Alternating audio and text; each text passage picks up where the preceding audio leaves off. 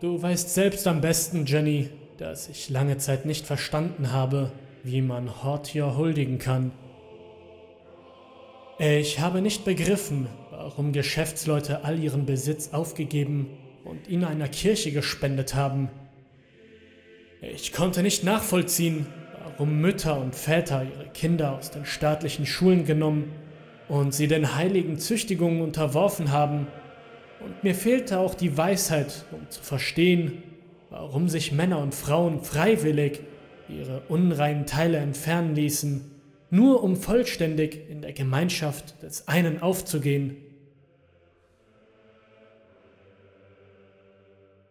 Ich habe an Wissenschaft und Logik geglaubt, Jenny, so wie du auch. Ich habe zu ihr gebetet und ihre Lehren getrunken, habe sie mit großen, gierigen Schlucken in mich aufgenommen, wie vergifteten Wein. Mein Herz war umso leerer geworden, je mehr sich mein Kopf mit den scheinbaren Wahrheiten und den trügerischen Seelen und visionslosen Propheten gefüllt hat. Propheten in einer Welt, in der Wahrheit und Lüge schon längst nicht mehr zu unterscheiden waren. Dabei habe ich mich gesehnt, Jenny. Ich habe mich nach Wahrheit gesehnt, wo alles, wie wir hatten, Fragen waren. Fragen, die wir gehütet haben, wie Schätze und die sich in den Kammern unserer Herzen vermehrt haben, wie unzüchtige teuflische Schlangen, ohne die Leere bis dahin füllen zu können. Wie sollte das auch möglich sein, wo eine Frage doch nichts weiter ist als ein schwarzes Loch, ein Vakuum, das gefüllt werden will, doch nie gefüllt werden kann, solange man es weiter mit Zweifeln füttert. Nun aber schweigen die Fragen still, nun habe ich Antworten, mehr Antworten, als ich je brauchen werde. Sie fließen aus dem Himmel herab, in lichten, gläsernen Bahnen, direkt in mein Herz hinein.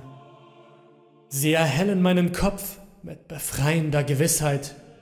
Ich kann sie riechen, fühlen, schmecken, ihre Stimmen in mir wispern hören.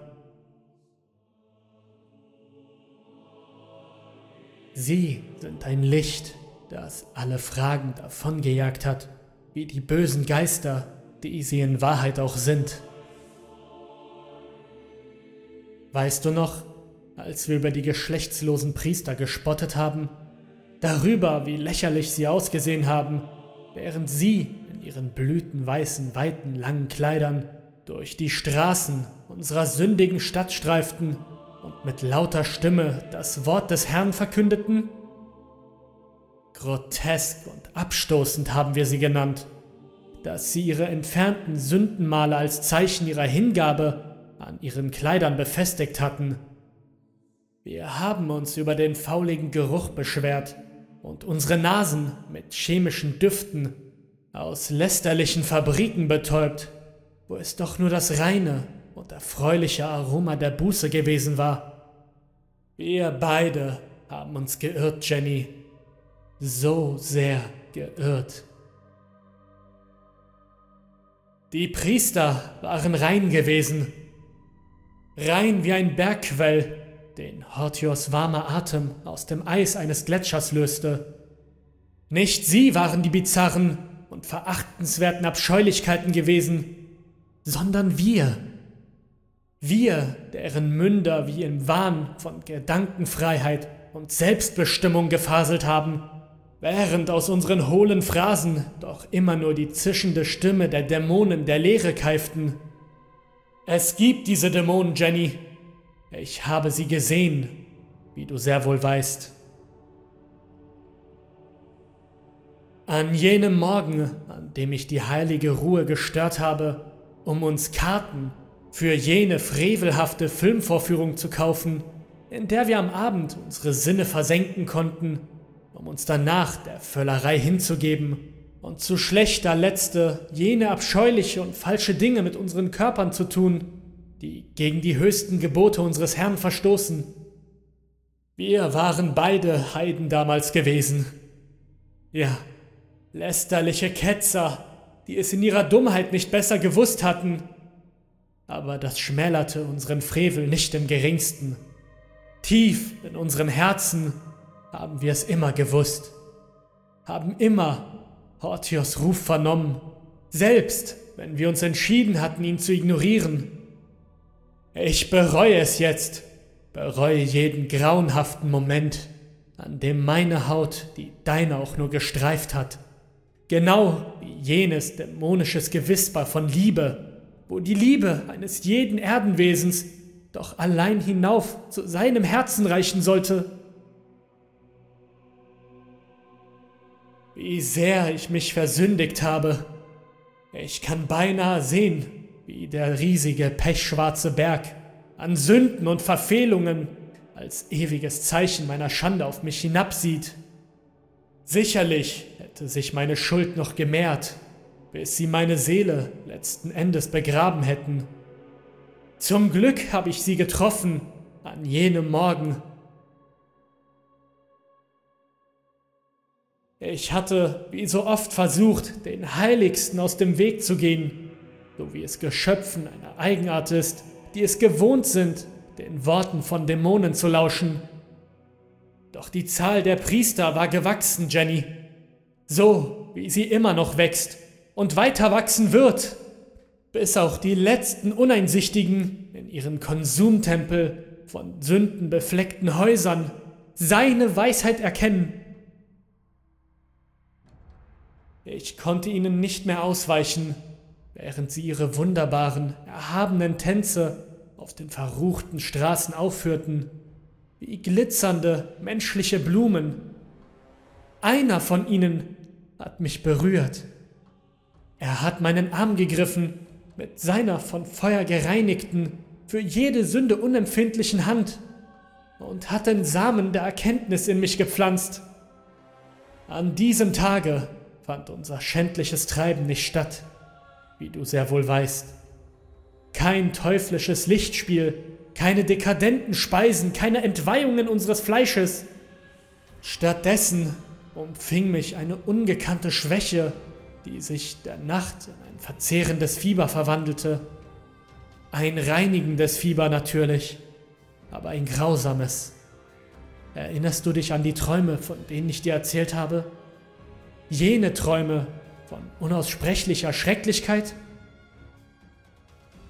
Jene Träume, die eigentlich keine Träume waren, sondern reinste, schonungslose Erkenntnis. Jene Träume von Wesen aus Schatten und Bosheit, die an mein Bett kamen, um mich zu verhöhnen, während ich regungslos und hilflos in einem Gefängnis aus Bettlaken lag. Von Wesen, deren Münder meinen Atem geraubt und meinen Mut gefressen haben, die jedoch im Grunde auf der Suche waren nach etwas anderem, nach etwas Ewigem, das tief in unserer profanen Hülle brennt. Beinahe hätten sie es bekommen. Immer wieder habe ich nach dir geschrien, um deine Hilfe gefleht, mich an dir festgehalten, wie an einen Götzen. Ich hatte dich gebraucht, aber du hast mich nicht erhört. So wie alle Menschen, so wie alle Heiden warst du schwach, als es darum ging, dem Bösen zu trotzen.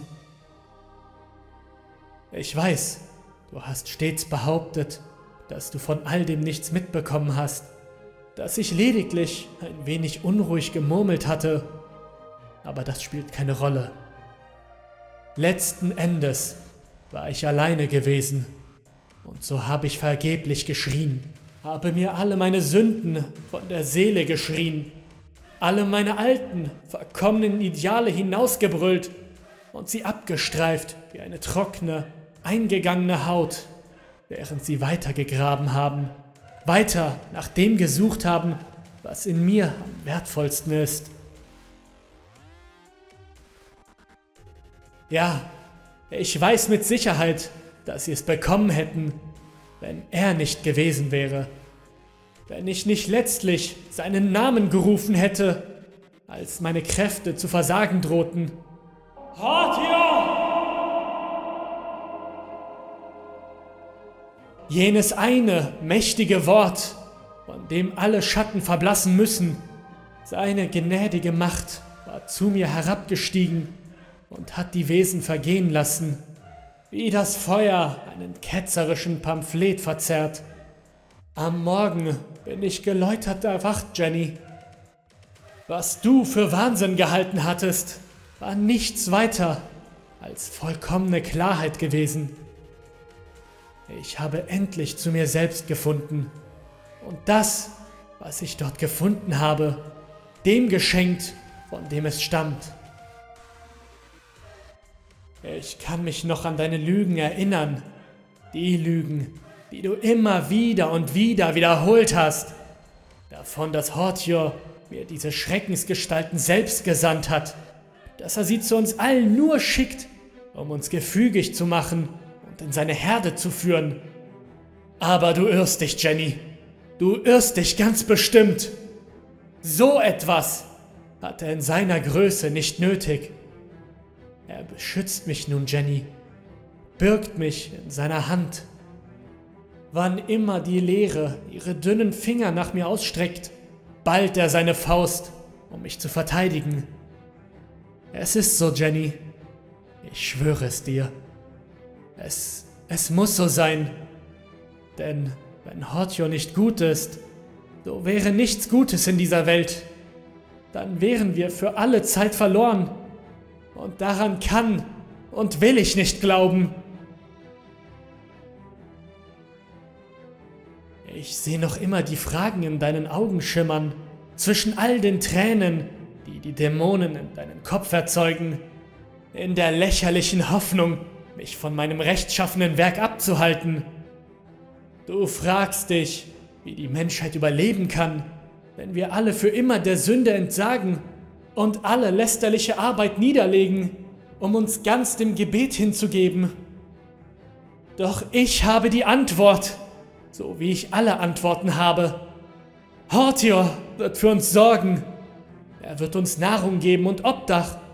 Und wenn es sein Wille ist, dass wir alle der fleischlichen Hülle entsagen und in sein ewiges Reich übergehen, so ist es gut. Und sollte es sein Wille sein, dass wir kein neues Fleisch in diese Welt gebären, so ist es gleichermaßen gut.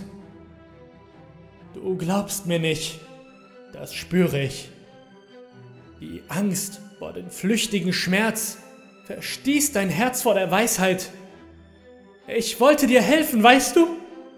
Wollte die Priester auch dir die reinigenden Träume schicken lassen, damit du freiwillig in unsere Gemeinde kommst und dich den Ritualen mit Begeisterung unterziehst.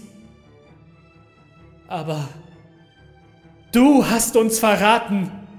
Du hast dich jenen Ketzern angeschlossen, die unsere Kirche entweihen und unseren Glauben mit Gewalt in den Staub treten wollen. Sie kamen zu uns mit Gewehren und Gefährten aus Stahl.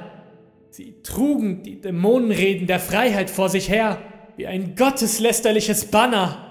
Aber wir haben sie alle vernichtet, restlos vernichtet, die durch den Schmerz gereinigt und ihre Körper zu einem großen, heiligen Symbol verbunden.